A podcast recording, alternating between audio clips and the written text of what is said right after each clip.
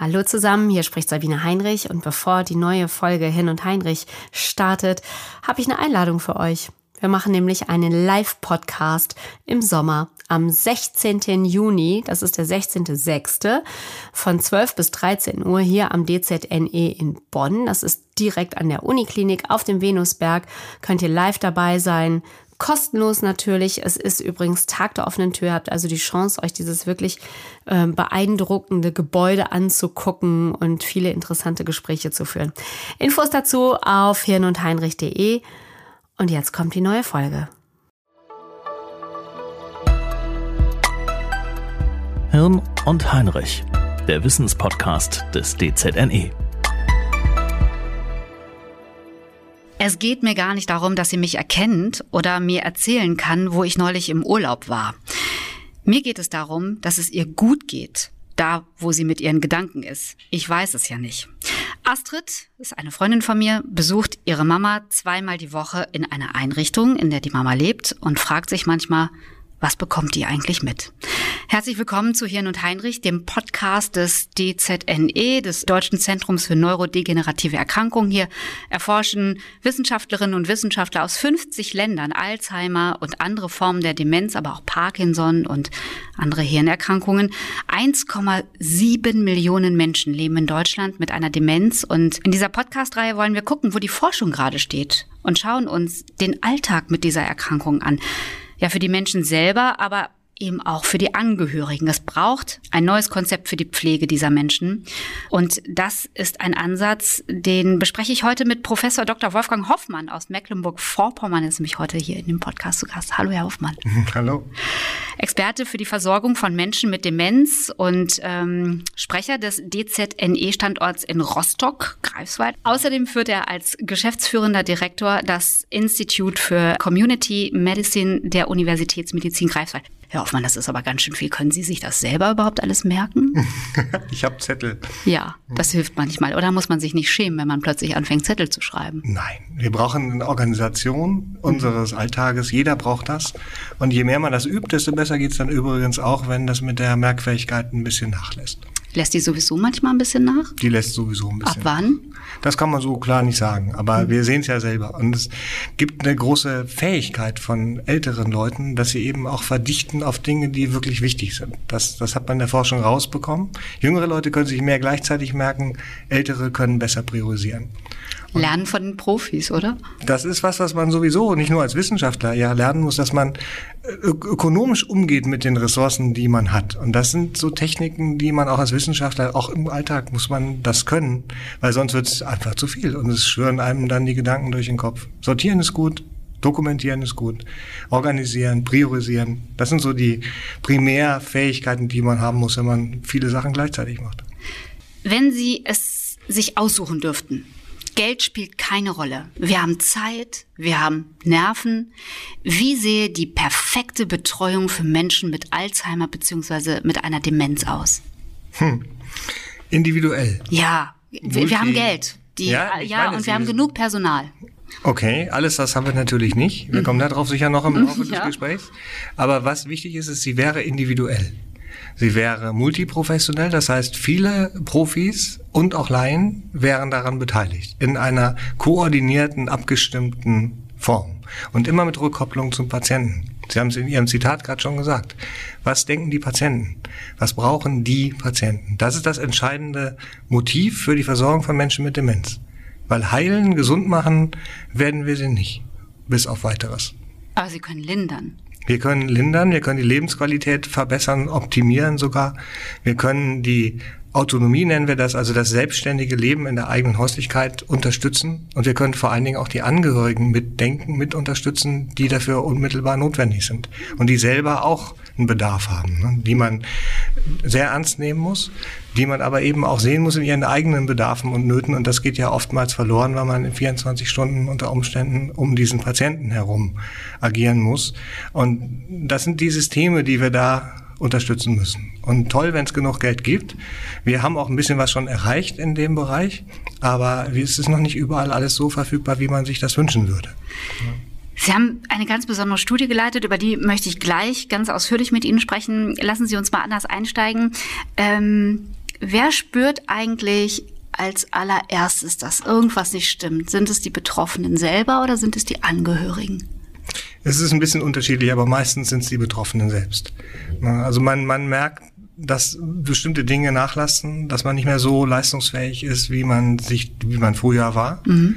Und dann gibt es so Mechanismen, wie man das überspielt. Das kennt man von sich selber ja auch. Wir haben schlechte Tage und möchten nicht unbedingt, dass das alle merken.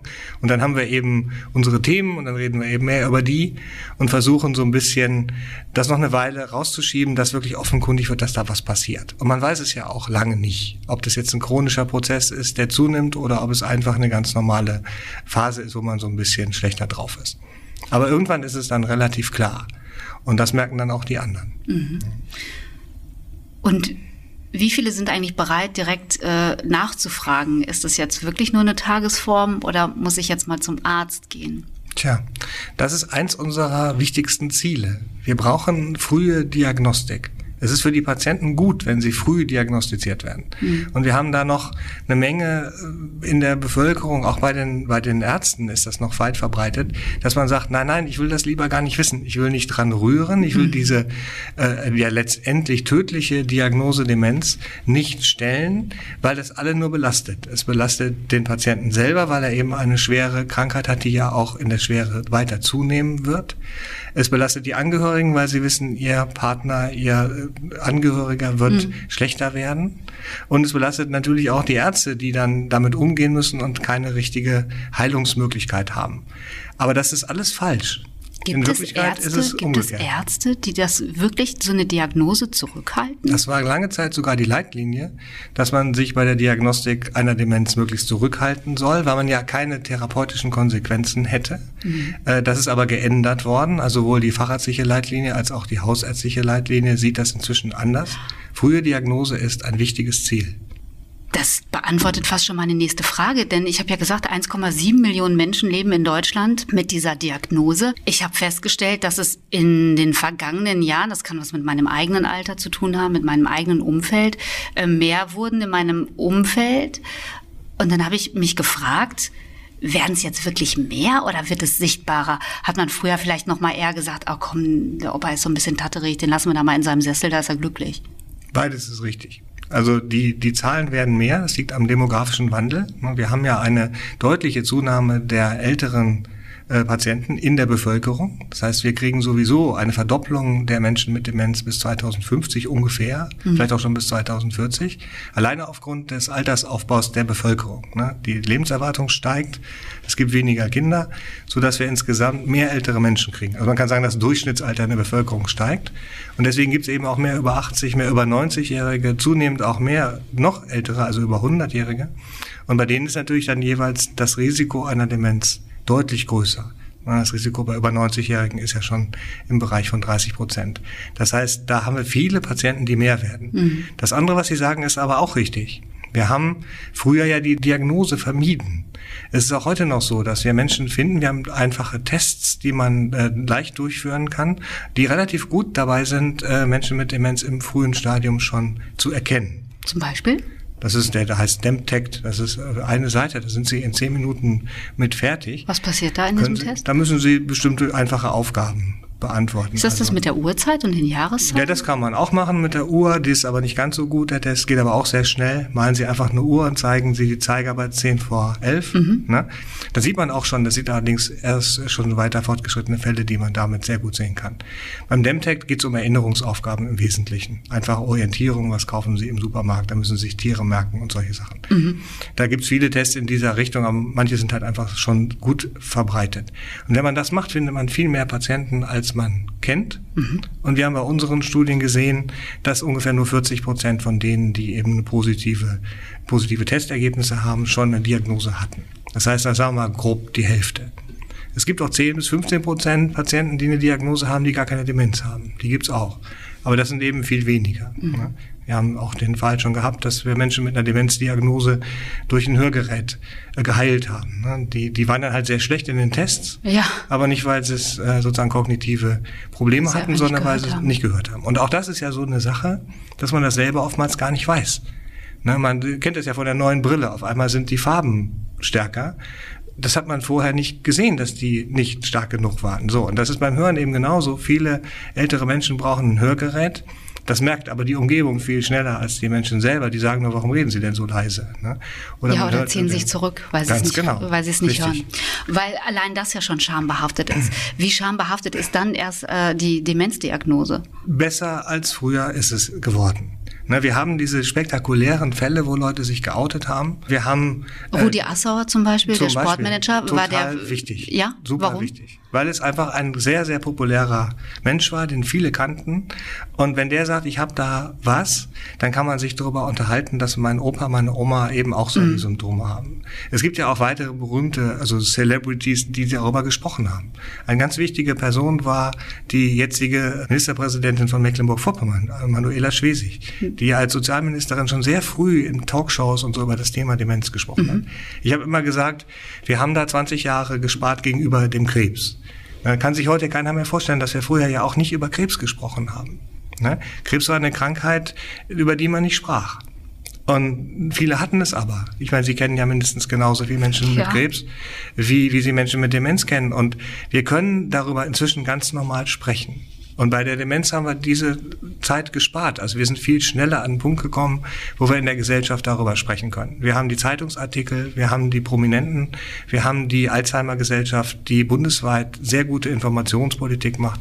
Wir haben viele Angehörigengruppen. Es ist also viel in der richtigen Richtung passiert. Und eben auch die Ärzte gehen offener damit um und sprechen das Thema eben auch schon mal an, was früher eben viele vermieden haben anzusprechen.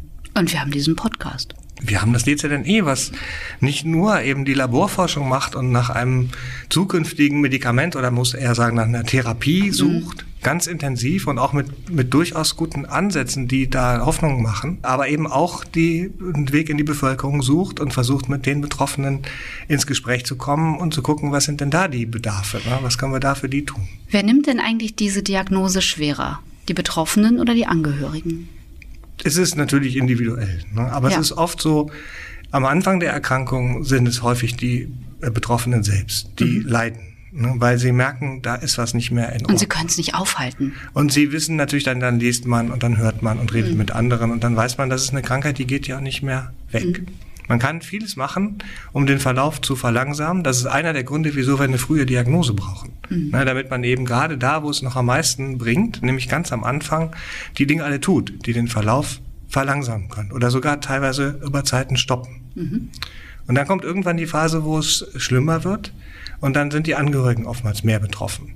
Das ist so ein bisschen der typische Verlauf. Ne? Das heißt, wenn, wenn die Demenz fortschreitet, dann sind die Patienten oftmals, wenn man sie gut versorgt, haben eine relativ gute Lebensqualität. Aber natürlich werden sie dann immer anspruchsvoller in Bezug auf die Versorgung und die Pflege und die anderen werden mehr eingespannt. Und dann kommt eben genau die Zeit, wo die Angehörigen unterstützt werden müssen. Ja.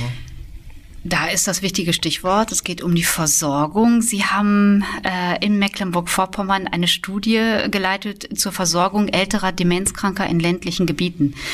Erstmal die Differenzierung. Warum älterer Demenzkranker und warum ländliche Gebiete?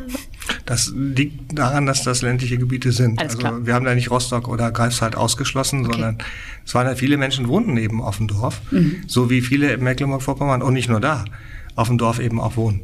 Das ist deswegen besonders wichtig, weil die Versorgungsstrukturen sind auf dem ländlichen Gebiet, Klar. also niedrige Bevölkerungsdichte ist eigentlich das Thema, sind die etwas schlechter. Da haben sie halt weiter bis zum Psychiater und sie haben es weiter bis zur Memory Clinic mhm. und sie haben es auch teilweise sogar weiter bis zur Apotheke oder zum Hausarzt.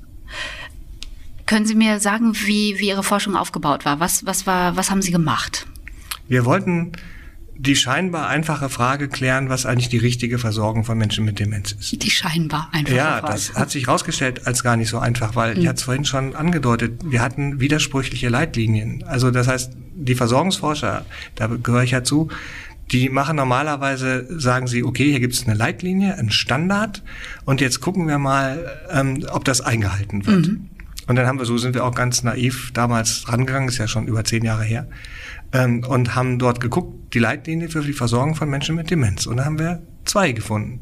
Und in der einen stand drin, dass wir möglichst früh diagnostizieren sollen und möglichst früh Medikamente geben. In der anderen stand drin, möglichst nicht diagnostizieren, möglichst keine Medikamente. Oh. So, und das war der, der Beginn. Und dazu kam, dass die medizinische Behandlung eben auch nur ein Teil der Behandlung ist, die wir meinen. Wir meinen die gesamte Betreuung, sozialrechtliche Betreuung, Patientenverfügung, die ganzen Anträge, die man stellen kann auf Heil- ja, und Hilfsmittel. Das, das ne? bedenkt ne? man überhaupt Sie nicht. Sie haben so. drei oder vier Sozial Sozialgesetzbücher, die Sie da auswendig können müssen. Äh, die Antragsformulare sind, äh, gehen in die zig ne? und keiner weiß alles. Dann mhm. gibt es die ganze Frage, was ist denn an Hilfsmöglichkeiten in der Umgebung vorhanden? Wissen Sie, wo Ihre Selbsthilfegruppen sind? Ne? Wüssten Sie, wo die Tagesklinik ist? Wo Sie eine Verhinderungspflege, eine, eine temporäre Pflege bekommen können? Das muss man alles erstmal wissen. Und vermutlich Und hat man mit diesem Thema vorher noch nie die was meisten, genau, gehabt. natürlich nicht. Warum auch? Ne? Wenn der erste Fall in der Familie auftritt, dann wird das auf einmal akut und dann hat man eben gerade nicht mehr die Möglichkeit, in Ruhe zu recherchieren und so weiter. Also das ist ganz wichtig. Was ganz wichtig ist, ist noch, dass ein Mensch mit Demenz also der, sage ich mal, übliche Fall des älteren Menschen. Ne? Wir haben ja seltene Demenzformen, die auch junge Leute betreffen. Da ist vieles anders, sind aber sehr selten. Ich meine jetzt den ganz üblichen Fall. Also Ab wie vielen Jahren beginnt der übliche Fall an? Sagen wir mal so, wir, wir werden aufmerksam, wir frühestens mit 70 muss mhm. ein bisschen geguckt werden und ab 80 okay. wird es dann relevant, wobei das immer noch relativ wenige Fälle sind. Mhm. Dann noch ältere Menschen sind dann häufiger betroffen.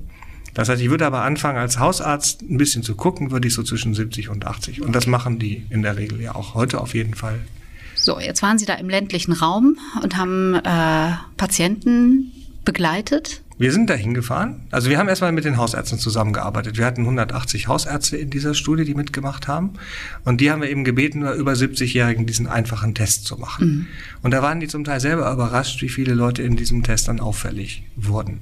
Und dann wird genauer geguckt. Ne? Aber in dem Moment, wo ein auffälliger Test da war, haben dann die Hausärzte die Patienten gefragt, ob sie Interesse hätten, an so einer Studie teilzunehmen.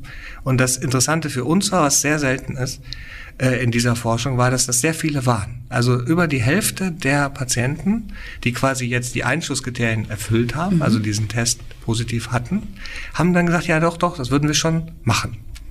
Und dann haben wir losgelegt. Wir sind nach Hause gefahren zu denen und haben die, wir nennen das die Versorgungsbedarfe, ne? Mhm. haben wir ganz genau und systematisch mit Hilfe eines computergestützten Systems erfasst. Also wie wohnen die, mit wem wohnen die? Genau, die Lebenssituation, die Frage Umgebung, gibt es da Risiken, Sturzrisiken und so mhm. weiter, gibt es einen Hausapotheker, also dieses gesamte, sagen wir, Umfeld. Ja. Und die anderen Erkrankungen. Die Patienten mit 80, die haben im Durchschnitt sieben weitere Erkrankungen. Das heißt, wir haben bei der Demenz eine von acht Krankheiten. Mhm. Und die anderen Krankheiten sind unter Symptomatik äh, und in der Belastung oftmals im Vordergrund.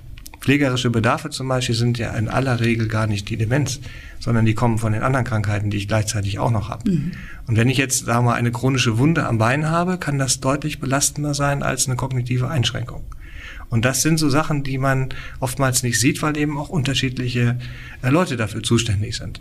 Und das war eine ganz wichtige Aufgabe. Wir haben das Dementia Care Management genannt, also genau. diese DCM-Schwestern. Das waren alles äh, Gesundheits- und Krankenpflegerinnen. Wir haben, jetzt haben wir auch einen Mann, aber das erste waren alles Frauen, die dann da hingefahren sind. Die hatten eine Zusatzausbildung von mehreren hundert Stunden, die wir bei der Gelegenheit mitentwickelt haben, ne, die auch während des Projektes sich noch mehrfach erweitert hat, weil wir haben die immer gefragt, was wusstet ihr denn nicht? Was hättet ihr denn in der Situation bei diesem Patienten noch gebraucht? Mhm. Und dann haben wir da gezielt Curriculumsmodule entwickelt und haben das dann eben angeboten, haben die, quasi die beteiligten Projektmitarbeiterinnen weitergeschult. Zum Beispiel?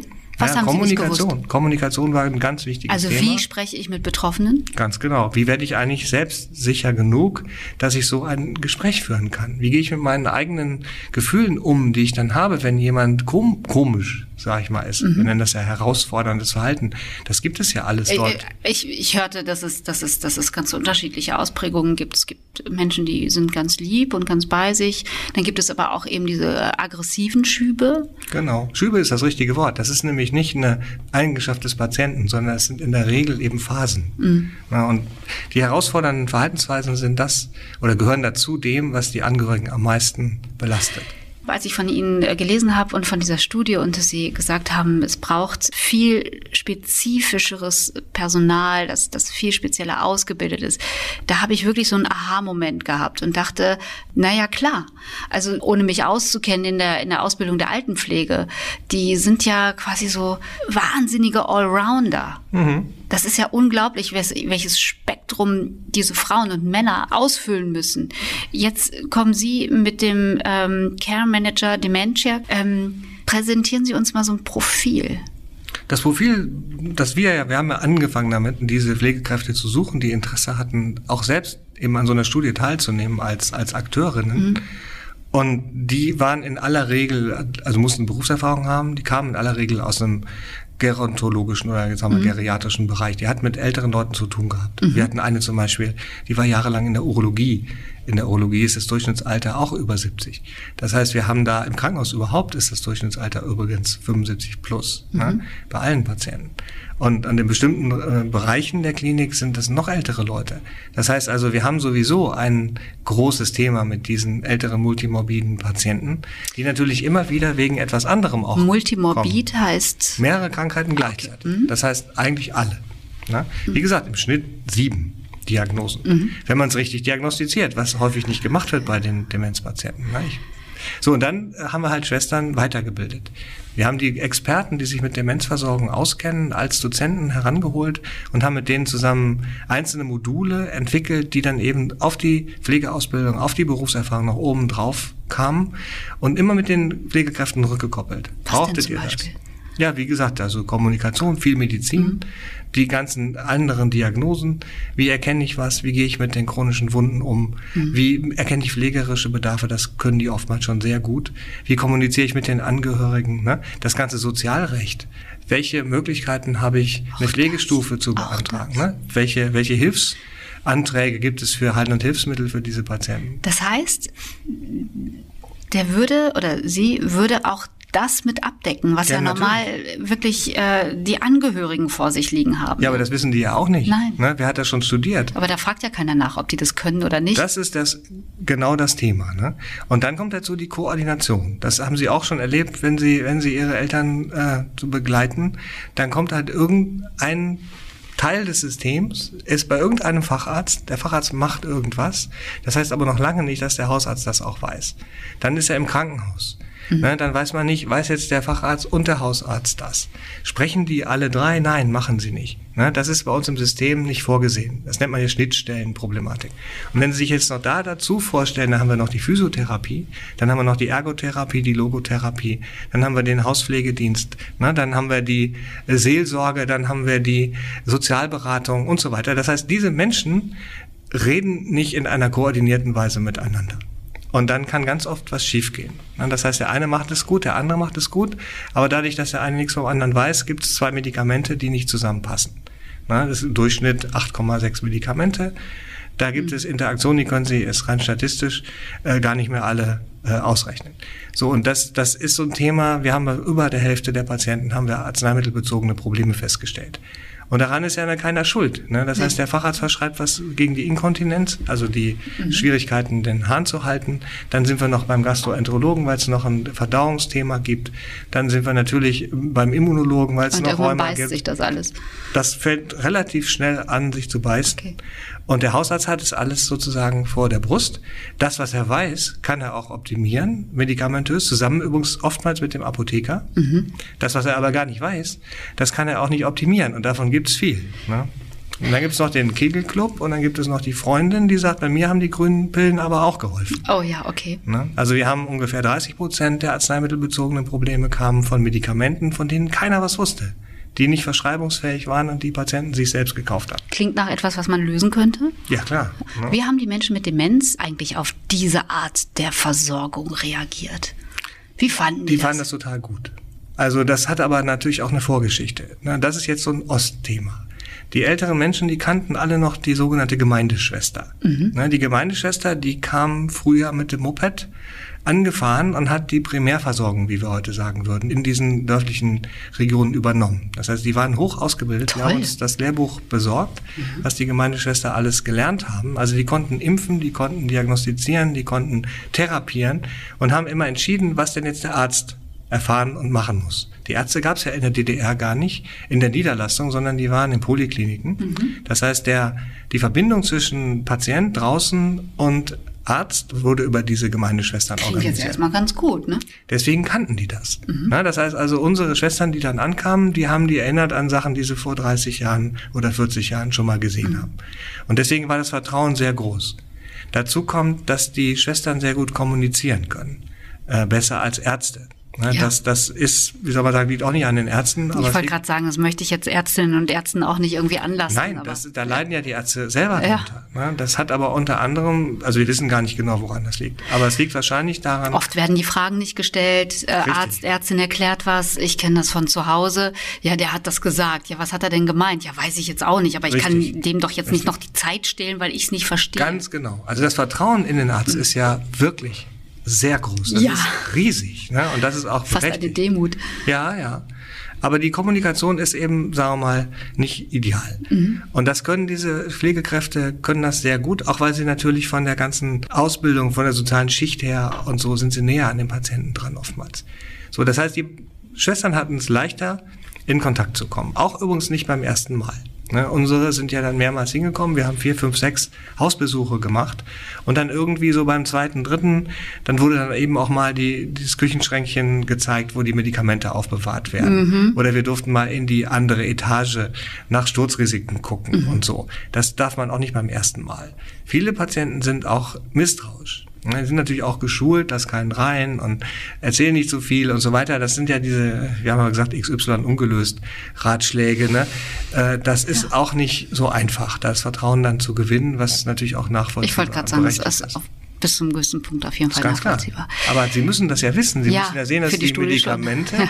die in den Kühlschrank gehören, nicht im Kühlschrank sind. Ja. Ne? Und dann sind sie nach kurzer Zeit wirkungslos. Ne? Das heißt, da sind so Dinge, die kann man wirklich verbessern wenn man die, das besser sieht. Und das geht nur vor Ort. Müssen Sie in der Häuslichkeit sein. Jetzt machen Sie vielen Zuhörerinnen und Zuhörern, die vielleicht betroffen sind, den Mund wässrig, Herr Hoffmann. Weil das klingt ja wirklich, wirklich richtig gut. Es hat auch gut gewirkt. Also wir haben nachgewiesen, dass durch die verbesserte Behandlung, also vor allen Dingen durch die systematische Adressierung oder durch die systematische mhm. Erfüllung von unerfüllten Versorgungsbedarfen. Und die waren ganz überwiegend im pflegerischen Bereich und, im sozialrechtlichen Bereich, mhm. nicht im medizinischen Bereich. Ne? Dadurch werden die Patienten besser. Es geht ihnen besser, die Lebensqualität steigt, das herausfordernde Verhalten nimmt ab und zwar deutlich, weil es nämlich ganz oft Reaktionen sind auf Versorgungsdefizite. Ich bin herausfordernd, ich bin aggressiv und unruhig, weil ich Schmerzen habe. Ne? Mhm. Ne? Zum Beispiel Zahnschmerzen, äh, die, die oftmals übersehen werden. Ich bin sag mal, weil sie es auch nicht formulieren können. Nein, eben, das ja. ist ja das Problem. Die Patienten können das nicht mehr genau sagen, teilweise mhm. können sie es auch gar nicht mehr sagen und reagieren dann eben durch diese Unruhe und dann eben teilweise auch durch Aggressionen oder Abwehrhaltungen und so. Mhm. Das kriege ich in den Griff. Es gibt auch ein paar, die haben wirklich psychiatrische Symptome, psychiatrische äh, Nebenerkrankungen, Depressionen zum Beispiel, mhm. die kann ich ganz gut finden, aber nur wenn ich eben systematisch ja. mit entsprechenden Tests suche und die kann ich dann behandeln. Das heißt, das, wo ich gedacht habe, das ist alles Demenz, das war gar nicht Demenz, sondern das war eine Verbindung aus Demenz und Depression. Hinzu kommt, wir haben jetzt noch gar nicht darüber gesprochen, dass man natürlich auch seinen Angehörigen nicht zur Last fallen will. Die Angehörigen sind ganz oft zwiegespalten. Ne? Sie sind natürlich gestresst, sind manchmal auch genervt, können das aber natürlich nicht zulassen, weil das ist ja die Mutter, ja. das ist ja der Vater und deswegen braucht man die Selbsthilfe. Ne? Mhm. Man braucht aber auch natürlich so eine koordinierende Kraft, die mal sagt, du pass mal auf, das ist total normal. Und da müssen wir was tun. Das Problem liegt jetzt nicht bei dir, sondern es liegt wirklich beim Patienten. Ja. Und da fehlt was. Ne? Da braucht man zum Beispiel auch mal eine Tagespflege. Da muss man mal Möglichkeit schaffen, dass der Angehörige auch ein paar Stunden am Tag was machen kann. Und nicht den ganzen Tag auf seinen Demenzpatienten aufpassen. Ne? Da gibt es viele Hilfsangebote, die viele gar nicht kennen. Das zahlt auch die Kasse. Ne, es muss eben nur organisiert werden und ich muss wissen, dass es das gibt. Wann kommt der Dementia Care Manager im Tja, Regelbetrieb? Wir, wir, kämpfen darum. Wir haben übrigens auch nachgewiesen, wir wir, wissen das ja, dass es wichtig ist, dass sich das Ganze rechnet. Mhm. Das heißt, wenn man eine wirklich saubere gesundheitsökonomische Analyse macht, dann, obwohl das teuer ist, spart es mehr Geld, als es kostet. Das ist, hat uns selbst ein bisschen überrascht. Wir haben gedacht, das ist teuer, es bringt aber auch was. Aber es ist tatsächlich so, es spart Geld und zwar vor allen Dingen, weil wir die Einweisung in Institutionen, also ins Altersheim in mhm. der Regel, deutlich verzögern können damit. Das mhm. ist, es ist ja oft so, dass die Patienten gerne zu Hause bleiben wollen. Und auch die Angehörigen wollen das. Aber wenn es nicht geht, dann geht es nicht mehr. Ist ne? es eigentlich besser, zu Hause zu bleiben? Oder kann man, kann, kann man, man so, so generell sagen. nicht sagen? Okay. Das, mhm. sagen wir so, besser ist oder unser Ziel ist, dass das passiert, was die Betroffenen wollen. Mhm. Das heißt, wenn ich, und das ist eben sehr häufig so, meinen Menschen mit Demenz hier zu Hause behalten möchte und der Mensch mit Demenz möchte in aller Regel lieber in seiner gewohnten mhm. Umgebung bleiben, dann sollen wir das unterstützen. Wenn jemand sagt, ich kann nicht mehr, ich brauche das, um mich selber zu retten, muss mein Patient hier mal professionell unterstützt werden, dann unterstützen wir auch das. Was völlig nachvollziehbar ist? Absolut, ja. absolut. Und das ist auch nicht moralisch schlecht oder gut, sondern wir müssen das so sehen, wie es in der individuellen Situation ist. Ne, nicht alle haben die Zeit, nicht alle haben die räumlichen Voraussetzungen, nicht alle mhm. haben das Geld. Manche müssen noch arbeiten. Wir haben nachgewiesen, dass sehr viele von den pflegenden Angehörigen eben sehr wohl noch arbeiten. Das war überhaupt nicht sozusagen in der allgemeinen Wahrnehmung. Man hat immer gedacht, die sind ja alle pensioniert, weil die sind ja auch nicht viel jünger als die Patienten so ungefähr. Das stimmt aber nicht. Es gibt eine erhebliche Zahl von Angehörigen, die müssen ihre Berufstätigkeit reduzieren. Ja, und das ja. hat dann Folgeerscheinungen mit der eigenen Altersvorsorge. Ganz genau. Ähm, ja. Und darüber muss man sprechen. Ne? Ich bin nicht verpflichtet, als Angehöriger für meinen Angehörigen mit Demenz bis zur Selbstaufgabe zu sorgen, sondern wir machen das so, wie es richtig ist, wie es die beiden wollen. Ja, und das ist so ein bisschen was, was die Alzheimer-Gesellschaft schon immer gesagt hat, äh, was in den Selbsthilfegruppen auch geübt wird. Also Selbstachtsamkeit. Aber wer hört das nicht? Das ist die Politik, eben, ja, wenn ich nicht die Gesellschaft. bin, wenn ich alleine bin, ne, dann bin ich unsicher. Dann denke ich, ich muss ne, und ich habe versagt, wenn es nicht klappt, mhm. dann wird die Heimeinweisung als eine Bankrotterklärung meiner eigenen Unterstützung angesehen. So, und das sind so Punkte, wo man sehr viel bewirken kann. Was braucht es denn, um dieses Konzept flächendeckend auszurollen? Also Finanzierung, politische Entscheidungen, ähm, politischen Willen, auch gesellschaftlichen Konsens, also dass die Gesamtgesellschaft sieht, äh, dass wir müssen für unsere Alten noch mehr da sein. Ich glaube, dass, was Sie sagen, ist total richtig. Diese Punkte müssen adressiert werden und das ist aber auf einem sehr, sehr guten Weg. Also der gesellschaftliche Konsens ist aus unserer Wahrnehmung schon sehr groß. Wir können über den Mensch sprechen. Ne? Jeder kennt jemanden die Notwendigkeit, dass man dort anders agieren muss als sagen wir, in der konventionellen kurativen Medizin, ist allgemein akzeptiert. Die Ärzte sind total offen für neue Versorgungsformen. Also ich habe das noch nie in einem anderen Krankheitsbereich erlebt, dass die Ärzte so schnell bei so einer Studie dabei mhm. waren und so gut mitgemacht haben.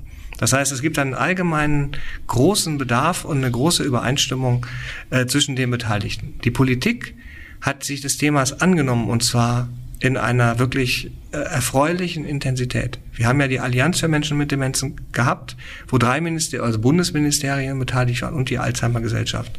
Nämlich? Das, ja, die Betroffenen, ne? also Gesundheit, mhm. Familie ja. und Wissenschaft. Ah, gut. Ja?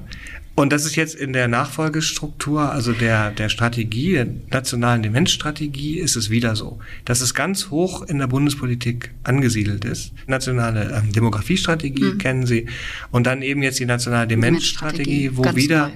BMG und BMFSJ äh, zusammenarbeiten mit der Alzheimer Gesellschaft. Ich muss ein bisschen staunen, wenn Sie das so positiv ausdrücken, finde ich gut. Aber äh, zur Wahrheit gehört auch, Sie wissen, wir sind gerade in einer Zeit, äh, die Zahl der Pflegebedürftigen steigt, die der Pflegefachkräfte sinkt eher. Mhm. Ähm, ist ein heikles Thema, fehlende Wertschätzung, Überarbeitung, schlechte Bezahlung. Warum sollten sich Menschen das antun, da noch weiter und tiefer reinzugehen? Das ist eine provokante Frage, ja. ja nein, Sie haben den Nagel da ziemlich dicht auf den Kopf getroffen, weil das Problem ist tatsächlich die Fachkräfte. Und da haben wir in der Tat was zu tun. Das ist sagen wir, ein Thema, auf das man automatisch kommt, wenn man sich mit der Demenzversorgung beschäftigt, was aber sowieso auch ein mhm. Kernthema unserer Forschung in Greifswald ist. Das heißt, was, wer macht eigentlich was in Zukunft? Was brauche ich für Qualifikationen, was brauche ich für Professionen, mhm. um die wirkliche Versorgungsbedarf in der Bevölkerung zu befriedigen, zu adressieren? Und das ist ja traditionell schief. Wir haben ein System, was darauf angelegt ist, Menschen gesund zu machen. Die meisten Kranken werden aber nicht gesund. Bei den meisten Kranken geht es um das Management der Krankheiten, geht es um Symptomkontrollen, geht es um Begleitung, ne? geht es um Priorisierung. Das heißt, alleine herauszufinden, welche von den acht Krankheiten muss ich behandeln, damit die Lebensqualität am meisten profitiert. Und das ist bei Ihnen was anderes als bei mir. Diese Art von System, die man dafür braucht, das man dafür braucht, das haben wir in Deutschland erst in Ansätzen. Es gibt so sagen wir, eine allgemeine Erkenntnis, dass das wohl so mhm. ist. Aber wir haben es weder in den Krankenhäusern noch haben wir es ja, in den Arztpraxen. konkret wird, wird schwierig. Weil es nämlich eine neue Arbeitsteilung erfordert im Gesundheitssystem.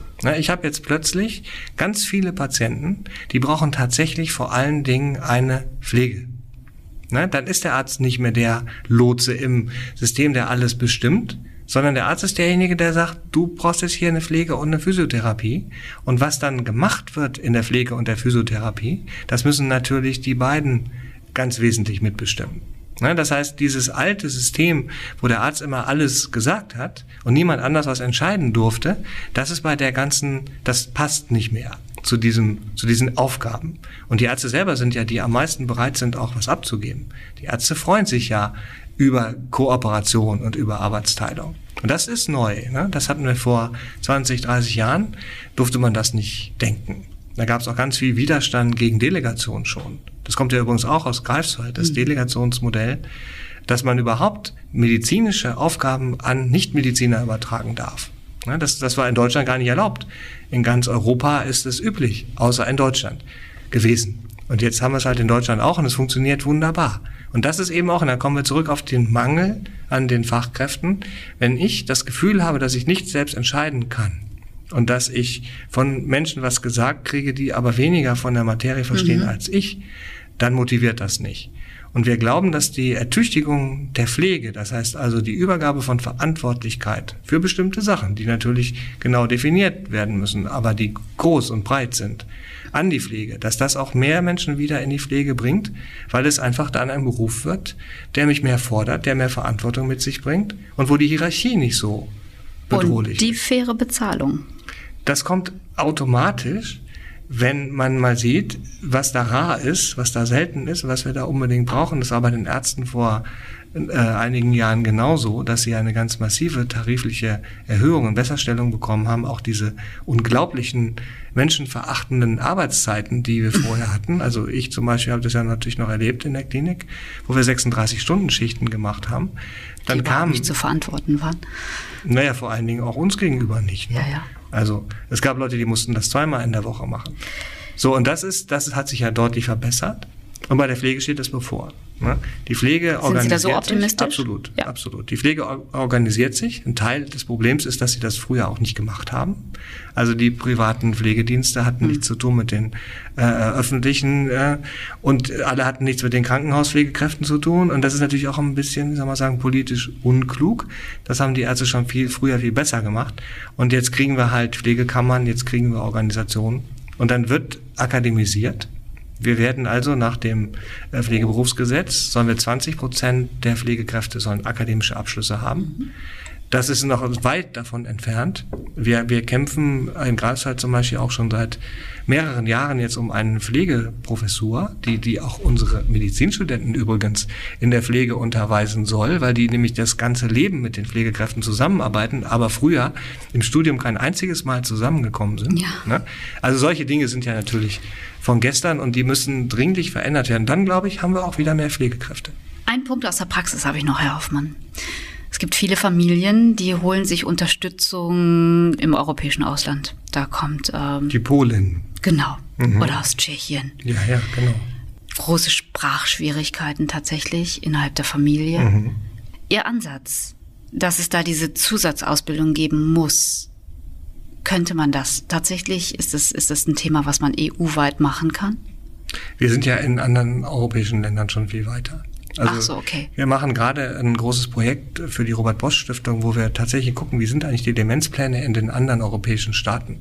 Und da gibt es extrem große Unterschiede. Deutschland ist da nicht weit vorne.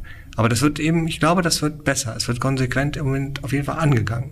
Und zwar auf allen Ebenen. Mhm. Das heißt, wir werden da aufschließen zu denen, die das schon jetzt besser machen. Also skandinavische Länder, Holland und so sind da vor im Moment noch. Aber sagen wir, wir lernen natürlich auch voneinander. Die Sachen sind, die Länder sind verknüpft und vernetzt. Äh, die, die Selbsthilfegruppen und die Alzheimer-Gesellschaften der einzelnen Länder kooperieren unmittelbar. Auch die Forschung natürlich. Und insofern sparen wir auch Zeit. Also wir müssen nicht alle Fehler nochmal machen und lernen voneinander. Das ist tatsächlich so. Das ist bei anderen medizinischen Gebieten nicht so gut wie bei der Demenz. Aber jetzt nochmal, die, die, die Fachkraft, Fachkraft, die in die Familien kommt. Kann man, wie, wie werden die ausgebildet? Das ist ja, wir haben ein Curriculum entwickelt und zwar an der Praxis, ne, mhm. weil es ist tatsächlich sehr komplex und sehr unterschiedlich, was in den einzelnen, sage ich mal, Konstellationen vorgefunden wird. Und das Curriculum ist aber jetzt da. Wir haben ja 700 äh, Patienten ganz genau analysiert und auch mehrere Jahre nachverfolgt. Das heißt, wir wissen relativ viel.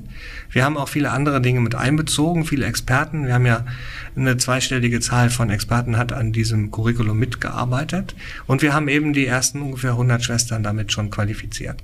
Und dieses Curriculum haben wir jetzt gerade in Kooperation mit einem großen Bildungsträger äh, vom DZNE aus lizenziert. Das heißt, es wird für viele zur Verfügung stehen und die Nachfrage ist, wie man so hört, auch ziemlich groß. Das heißt, das ist die eine Schiene, die geht auch ohne Akademisierung. Aus meiner Sicht ist aber die Akademisierung die zweite Schiene. Das heißt, ich brauche nicht nur für die Demenz, sondern eigentlich für alle älteren Menschen mit mehreren Krankheiten brauche ich eine andere Kompetenz, als wir bisher in der Pflege in den Vordergrund gestellt mhm. haben. Weil ich habe eben nicht eine Krankheit. Ich brauche viel mehr ja. Planungskompetenz, analytische, diagnostische Kompetenzen, Problemlöse Strategien, die man eben in einem Studium besser lernen kann. Und insofern entsteht da die zweite Gruppe von Pflegekräften, die sowas eben einfach besser können wird und die dann auch selber an der Weiterentwicklung der Pflegekonzepte mitarbeiten ja. wird. Was war der schönste Moment in Ihrer Studie? Ach, ehrlich gesagt, es gab mehrere schöne. Also ein sehr schöner Moment war, dass wir eben, ich hatte es gerade schon erwähnt, mit der äh, damaligen Sozialministerin Manuela Schwesig zusammen das Projekt gestartet haben. Die fuhr dann wirklich mit uns äh, vom Schweriner Schloss, wo der, der Landtag sitzt, fuhr sie dann eben zu den Patienten mit. Äh, das, das ist eine ganz wichtige Maßnahme gewesen, weil damals war eben noch ein bisschen Tabu und Stigma und so. Mhm. Das war schön, aber es gab noch viel mehr schöne äh, Momente dann, weil ich gebe Ihnen einen Augenblick Zeit. So, so, so ein schöner Moment, wo Sie, wo Sie gemerkt haben, ich mache hier was wirklich Wertvolles. Ja. Und das, das wird für die Zukunft bahnbrechend sein. Als wir ausgerechnet haben, dass das Ganze signifikant positive Effekte hat. Also das haben wir, unser Eindruck war das schon. Die Akzeptanz war sehr groß. Übrigens auch bei den Ärzten, das ist sehr wichtig. Mhm. Wir haben eine wirklich übermächtige äh, Unterstützung des Konzeptes durch die Ärzte, äh, die beteiligt waren, aber auch die nicht beteiligt waren. Wir haben alle in Mecklenburg-Vorpommern befragt. Das waren alles so Dinge, wo ich gedacht habe, ja, das geht in die richtige Richtung. Ne? Und dann natürlich der Beginn der Allianz für Menschen mit Demenz, wo wir von vornherein dabei waren als DZNE. Mhm. Ganz wichtig, mit allen beteiligten Gruppen, jetzt die Strategie, also die nationale Demenzstrategie. Das sind solche Punkte, wo man denkt, da geht's in die richtige Richtung. Ne? Die Akademisierung der Pflege, die neue Regelung, äh, die jetzt Pflege tatsächlich auch als eigenständigen Beruf fördert, das sind Durchbrüche, die wir da erreicht, also wir, sage ich jetzt mal im weiteren Sinne, also mhm. Deutschland erreicht hat. Und das ist was, wo auch hier im DZNE, äh, sagen wir mal, die Wahrnehmung dieser Forschungsrichtung äh, deutlich zugenommen hat. Also ich glaube, am Anfang konnten nicht alle von den Kollegen ja was mit uns anfangen. Aber inzwischen verstehen die das sehr gut und wir arbeiten sehr gut zusammen.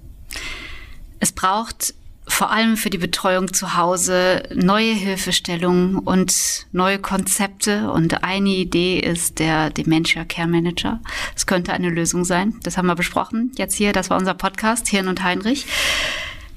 Herzlichen Dank an Professor Dr. Wolfgang Hoffmann, dass äh, Sie alle Fragen beantwortet haben. Und ja, besten Wissen und Gewissen. ja. Weitere Infos zur Forschung an Alterskrankheiten gibt's auf der Homepage www.dzne.de. Wenn es Ihnen gefallen hat, abonnieren Sie den Podcast gerne. Wir werden hier noch mehr spannende Gäste begrüßen. Sie können die Forschung des DZNE zu Erkrankungen wie Demenz, Parkinson und ALS unterstützen, zum Beispiel durch eine Spende an die Stiftung Deutsche Demenzhilfe und weitere Informationen dazu. Natürlich auch die Kontonummer finden Sie dann unter www.deutsche-demenzhilfe.com. Danke, Herr Hoffmann. Okay. Ich bin Sabine Heinrich. Bis bald.